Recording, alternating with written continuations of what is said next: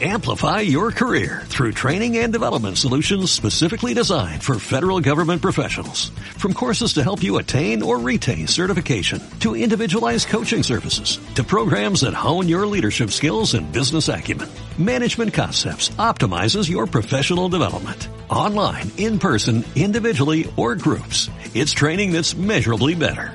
Learn more at managementconcepts.com. That's managementconcepts.com. Hola amigos y amigas, espero que este mensaje os encuentre bien y a vuestros familiares también. Eh, quería compartir esta pequeña reflexión en, en vídeo para poder mandar un mensaje desde una mirada contemplativa que sea un poquito diferente de lo que están bombardeando ahora mismo los medios y por lo menos los WhatsApps que yo recibo todos los días. Espero que sea útil para algunos de vosotros y para vuestros seres queridos si, si lo pueden aprovechar.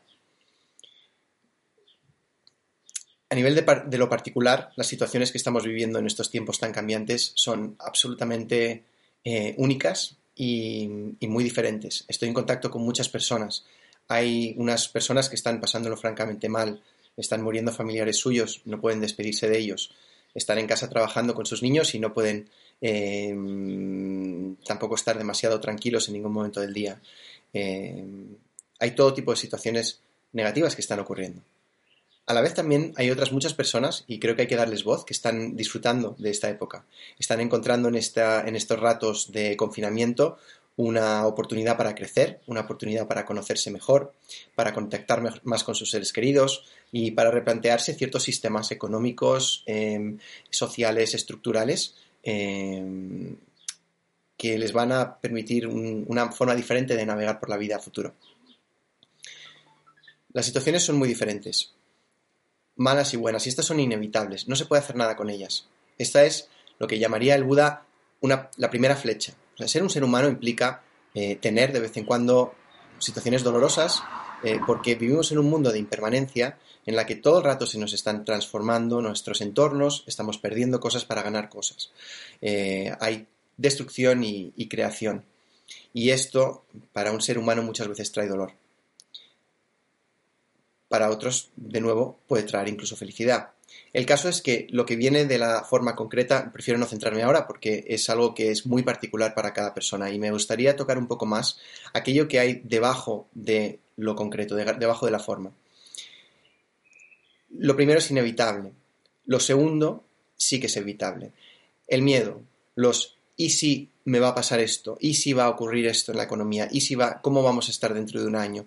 Todo esto es absolutamente evitable y es lo que genera el sufrimiento humano. Volviendo a esta analogía del Buda, es lo que el Buda llamaba la segunda flecha. Es lo que los seres humanos hacemos cuando recibimos la primera, el primer impacto de dolor. Nos lanzamos una segunda flecha en la misma llaga que genera un dolor exponencial, infinitamente, mayor que el, que el primer dolor. Esto, para mí, eh, está totalmente correlacionado con el entrenamiento mental que uno tenga. Eh, eso es lo que hace que podamos evitar este sufrimiento. Y no es una cosa que se nos ha enseñado. Desde pequeños no se nos ha enseñado a entrenar nuestra mente, a entrenar en nuestra gestión emocional. Eh, hemos avanzado en muchísimos aspectos.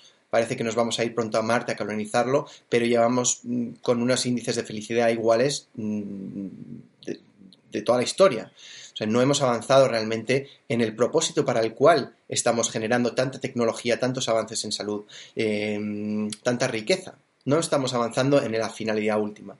Y no estamos avanzando en esa finalidad última. ¿Por qué? Porque aún no somos libres de nuestra mente, porque no entrenamos esta libertad. Eh, tenemos una mente que tiende al conflicto. Es una mente que es la descendiente de los Homo sapiens más neuróticos, los que pudieron sobrevivir en su época, porque los que estaban ahí en paz y armonía probablemente se lo comieron los bichos antes de que pudieran tener hijos. Eh, tenemos un cerebro, por ende, por muchas otras razones más profundas también, que es como velcro para lo negativo. Es un buscador de problemas para poder solucionar los problemas después y permitirnos sobrevivir. El problema es que ya no estamos aquí con un león delante y estamos en el frente de una mesa, en cuatro paredes, con una mente que no para generando problemas que nosotros mismos no podemos llegar a solucionar con la velocidad a las que son creados, nos genera estrés y hormonas, como si tuviéramos un bicho delante exactamente igual, o sea, las hormonas, el cortisol, etcétera, se segrega exactamente igual si nos imaginamos algo y nos lo creemos que si verdaderamente está ocurriendo, ¿no? Y entonces esto está generando un nivel de sufrimiento brutal eh, ahora mismo para la sociedad y creo que esto sí que es algo que podríamos eh, abordar, si queremos. La mala noticia es que tenemos una mente que tiende hacia el conflicto.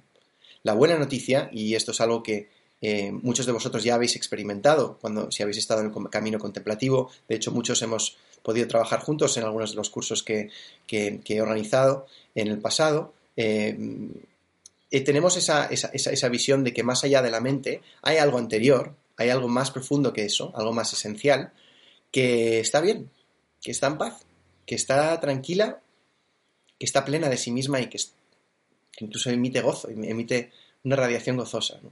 Y el problema es que el modelo básico de felicidad que hemos utilizado los seres humanos, en su mayoría hasta ahora, es un modelo que mm, tiende a partir de esta mente conflictiva, que encuentra algún error en alguna situación.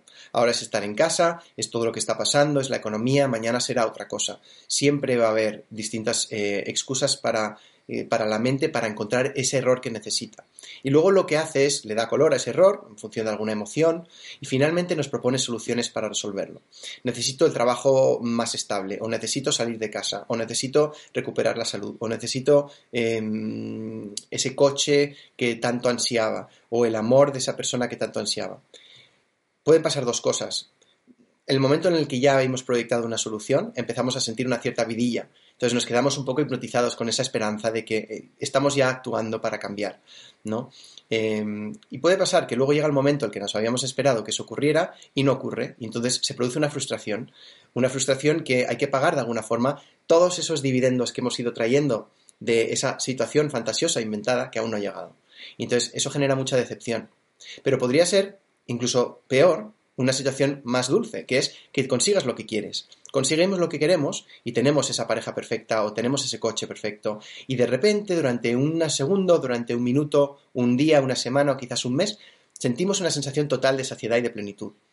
Lo que pasa es que después de un cierto tiempo esa sensación siempre acaba erosionándose.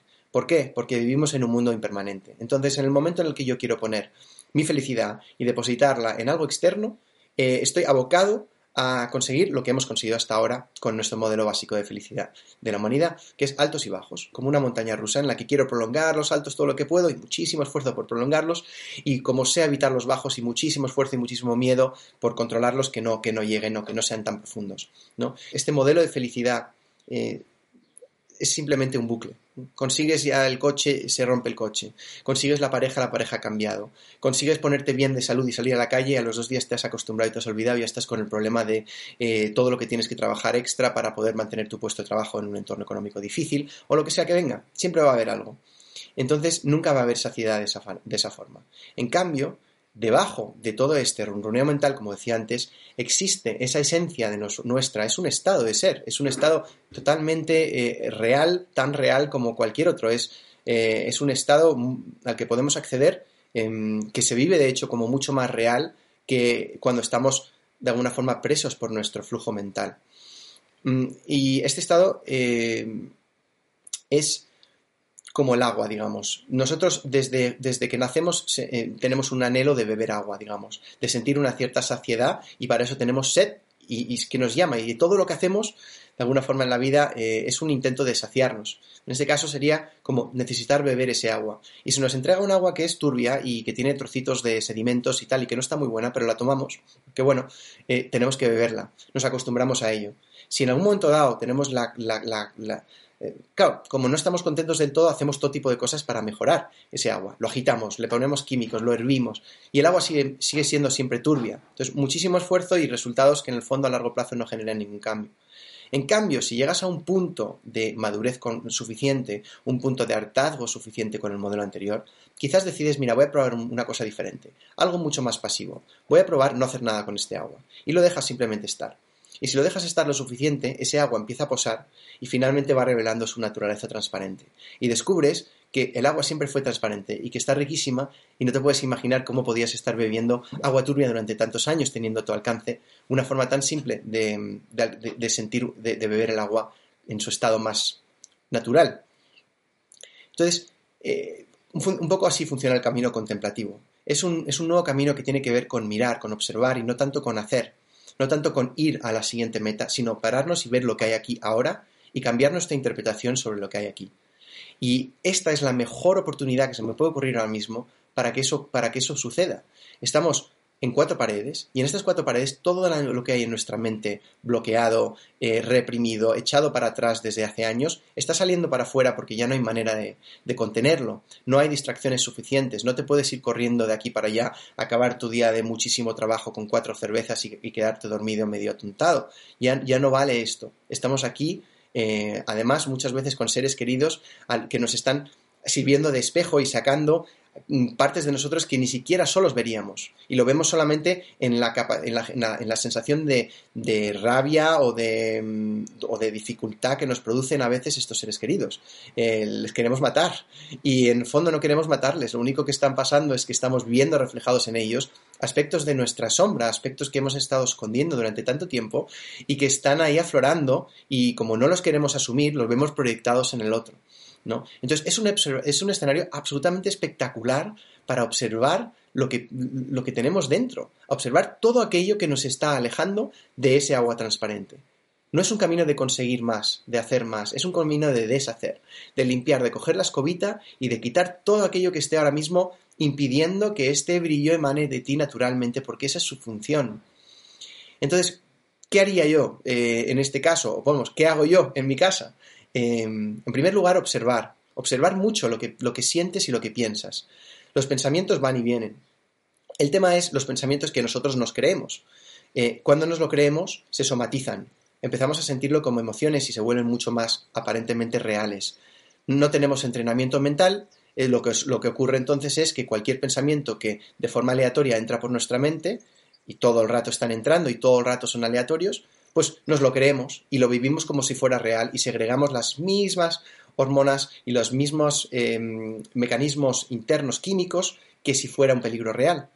Entonces, em, en cambio, si tuviéramos ese entrenamiento mental, tendríamos una capacidad, una burbuja para poder asumir cuáles son los pensamientos que yo quiero utilizar, cuáles son los pensamientos que no quiero utilizar. Para eso tenemos que entonces primero entender qué es lo que tengo en mi mente, qué es lo que está ahí, que lleva mucho tiempo queriendo ser visto, pero que no queremos mirar. En segundo lugar, también tener en cuenta qué pensamientos me estoy, recibiendo todos los días al ver las noticias, al recibir ciertos mensajes y WhatsApps y promulgarlos, etc. Eh, simplemente es, muy sencillo, es ver cómo me siento yo cuando hago esto. Mi máximo objetivo en la vida es sentir paz y bienestar duradero. Como ser humano no tengo otra opción que esa. Eh, todo lo demás no me va a saciar. Entonces, ¿realmente es funcional? ¿Es útil esto que estoy ahora mismo consumiendo?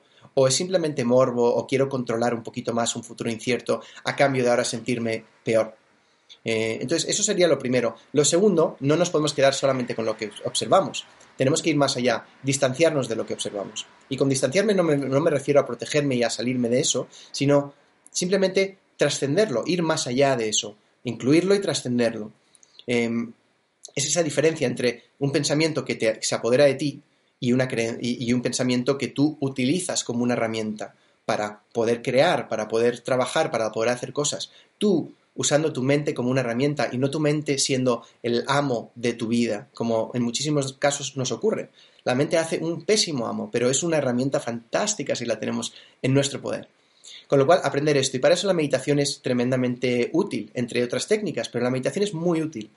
Eh, es un entrenamiento diario de observación contemplativa que te permite generar ese distanciamiento. Y por eso he ofrecido esta meditación en, eh, que el, lunes que viene, eh, para los que queráis aprender a entrenar con eso, y os podré mandar una grabación también de esa meditación para hacer en casa cuando queráis. Por último, cuando ya tenemos contacto con, esa, con, ese lado esencial, con ese brillo que emana, que no surge de las circunstancias, sino que es una especie de estado natural de ser, entonces ya implica también integrar todos los pensamientos y todo lo concreto de la forma desde ese brillo. Entonces, ¿cómo, puedo vivir mi vida sin, sin, perderme de lo importante y a la vez manejarme en un mundo en el que todo el rato están cambiando las cosas, en las que mm, voy a apostar por cosas, a veces voy a ganar, a veces voy a perder? Si no tienes tan tanto contacto aún con esto y te parece un poco etéreo, un poco místico, un poco extraño lo que digo, pues basta con por, por lo menos empezar contrabalanceando tanto pensamiento negativo que se engancha fácilmente a la mente con pensamientos más interesantes para ti, ya, que los puedes elegir, ¿no? Y la gratitud es una de las frecuencias más espectaculares para esta. Es la frecuencia para mí más, elevada a, la hora de combatir el miedo y a la hora de combatir las emociones de conflicto en general. Porque es una emoción que acepta todas las demás, ¿no? No, no la rechaza, no genera resistencia a nada. Cuando tú ya estás mal y resistes estar mal, solamente estás peor. No, entonces, lo primero, lo primero, lo primero, eh, en esta observación, el paso uno, implica una gran aceptación, aceptación incondicional de cómo estoy. Yo no elijo esto, esa es la primera flecha, me ha venido dado, ya está aquí, ya me está visitando esta emoción, ya me está visitando este pensamiento. Ok, pues primero lo voy a aceptar, lo voy a aceptar y si puedo, incluso lo voy a amar y si puedo, me voy a enamorar de ello, incluso puedo agradecerlo. Eh, eso ya en niveles ya como más últimos, ¿no? Em, sea lo que sea, simplemente porque es una frecuencia, es un color, es algo que está apareciendo en mi mente y que no me define y que no tiene nada que ver con lo que soy y que va a pasar como todo lo que pasa. Y ese, eso que soy en esencia va a mantenerse siempre igual. Eso te irá entrenando también a encontrar agradecimiento incondicional en todas las circunstancias cada vez, cada vez más, incluso en las que antes pensabas que era imposible. Esto es el gesto de abrir el corazón. El corazón se abre así, se abre primero con una intención, eh, segundo, con una práctica que alimente esa intención para poder albergar cosas que antes se quedaban fuera de lo que nosotros considerábamos amado. Era lo odiado, lo repudiado. Y en cambio, al aceptarlo, al integrarlo dentro, lo que es amado, lo que es permitido, es cada vez mayor y por tanto la plenitud es cada vez mayor, porque no estamos en una guerra constante contra el mundo y sus circunstancias cambiantes e impermanentes, sino que estamos simplemente en la tranquilidad de agradecer incondicionalmente todo lo que venga incluso las cosas más locas, incluso cosas difíciles. Por último, desde ahí, no desconectar con los demás, ¿no? Em, escuchar a los demás, sin sufrirlo, mantener el corazón, el corazón abierto, sensibilidad hacia nosotros, por supuesto, y también hacia los demás, tengan las situaciones que tengan, muchos de ellos en situaciones de muchísimo dolor ahora mismo, con verdaderos problemas muy difíciles de solventar, económicos, sentimentales, entonces, traer ese brillo y aportarlo, ¿no? No quedarnos tampoco en la tónica del sufrimiento, salvo que tú estés ahí. Ser honesto donde estás. Y si donde estás ahora mismo es brillando, brilla, regala ese brillo a los demás. No te avergüences de, no te avergüences de sentirte bien. El mundo necesita más de eso. Para, para terminar, simplemente recalcar, esto es un escenario súper potente para el crecimiento interior, muy potente. La cárcel más grande no son estas cuatro paredes. La cárcel más grande es esto, es esto. Y es tan real para nuestro cuerpo como viruses que pueden estar desolando a la población. No hay ninguna diferencia para el inconsciente, para lo que nosotros sentimos, imaginarnos algo y creérnoslo, que una cosa física que está ahí delante de nosotros.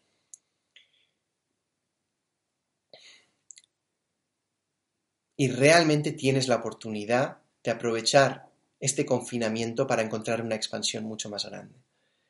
Es posiblemente la belleza mayor que pueda haber dentro de esta cuarentena. Los monjes meditan en celdas, y en esas celdas a veces se encuentran con la grandeza del universo entero, viviendo su vida entera de clausura en una celda pequeña. En su época empecé eh, enseñando meditación y algunas de estas enfoques a personas que estaban en la cárcel y he visto como ellos desde sus cuatro paredes en, en, lugares de confinamiento mucho mayor que el nuestro y encima con mucha violencia encontraban una libertad y una expansión tremenda. Realmente esto no es nada. Esto es una exteriorización de nuestra mente. Si nuestra mente es libre, estamos libres aquí, estamos libres en todos los lugares y en todas las circunstancias. Tú tienes la llave en tus manos ahora mismo y la mejor oportunidad del mundo para aprender a manejar esa llave. Te invito de verdad que la aproveches, porque quizás no vamos a tener una oportunidad tan buena en los próximos años. ¿no? La vida nos ha traído esto. Es la misma vida que nos ha traído las cerezos hace poco floreciendo en Madrid cuando aún salíamos y, y ahora la primavera tan preciosa que está por la ventana o al menos en vídeo si no puedes verla desde tu casa. Es la misma inteligencia, es la misma inteligencia que engrana toda la naturaleza, que, lleva milenios, millones de años gestionando el planeta em, de una manera perfecta, de una manera ecológica, en, la que hay ecología, un, ecosistema cerrado que se mantiene. Yo creo que podemos confiar en esta inteligencia, aunque a veces cueste mucho. Realmente creo que podemos confiar en ella y según te vayas abriendo a confiar en ella, cada vez más resultará fácil conectar con esa confianza, hasta un punto en el que ya sea simplemente una segunda naturaleza, el agradecer, el agradecer incondicionalmente todo lo que viene y el usar todo lo que viene para aprender más profundamente a amar y agradecer lo que aún no podemos amar y agradecer. Esto es la vida humana, esto es lo que importa y lo que nos vamos a llevar cuando nos muramos. Todo lo demás se va a quedar aquí. Entonces, yo espero de verdad que podamos encontrar esa, esas ganas y esa motivación de hacerlo. Estoy a vuestra disposición para ayudaros si puedo. Em, vamos a empezar con esta meditación en directo y a partir de ahí os mandaré em, alguna meditación grabada también. Os mando un abrazo gigantesco, muchísimo, muchísimo calor y, y nada, y muchas ganas de daroslo en persona, que es mucho más gustoso. Pero de momento nos quedamos así, a la distancia pero unidos igual o más que nunca a través de ese hilo que no es no está sujeto a, a las cuarentenas, está ahí siempre y nos, y nos mantiene absolutamente unidos aquí. Un abrazo muy muy grande, muchísimo ánimo y hasta pronto si queremos. Chao. Amplify your career through training and development solutions specifically designed for federal government professionals. From courses to help you attain or retain certification, to individualized coaching services, to programs that hone your leadership skills and business acumen, Management Concepts optimizes your professional development. Online, in person, individually, or groups. It's training that's measurably better. Learn more at managementconcepts.com. That's managementconcepts.com.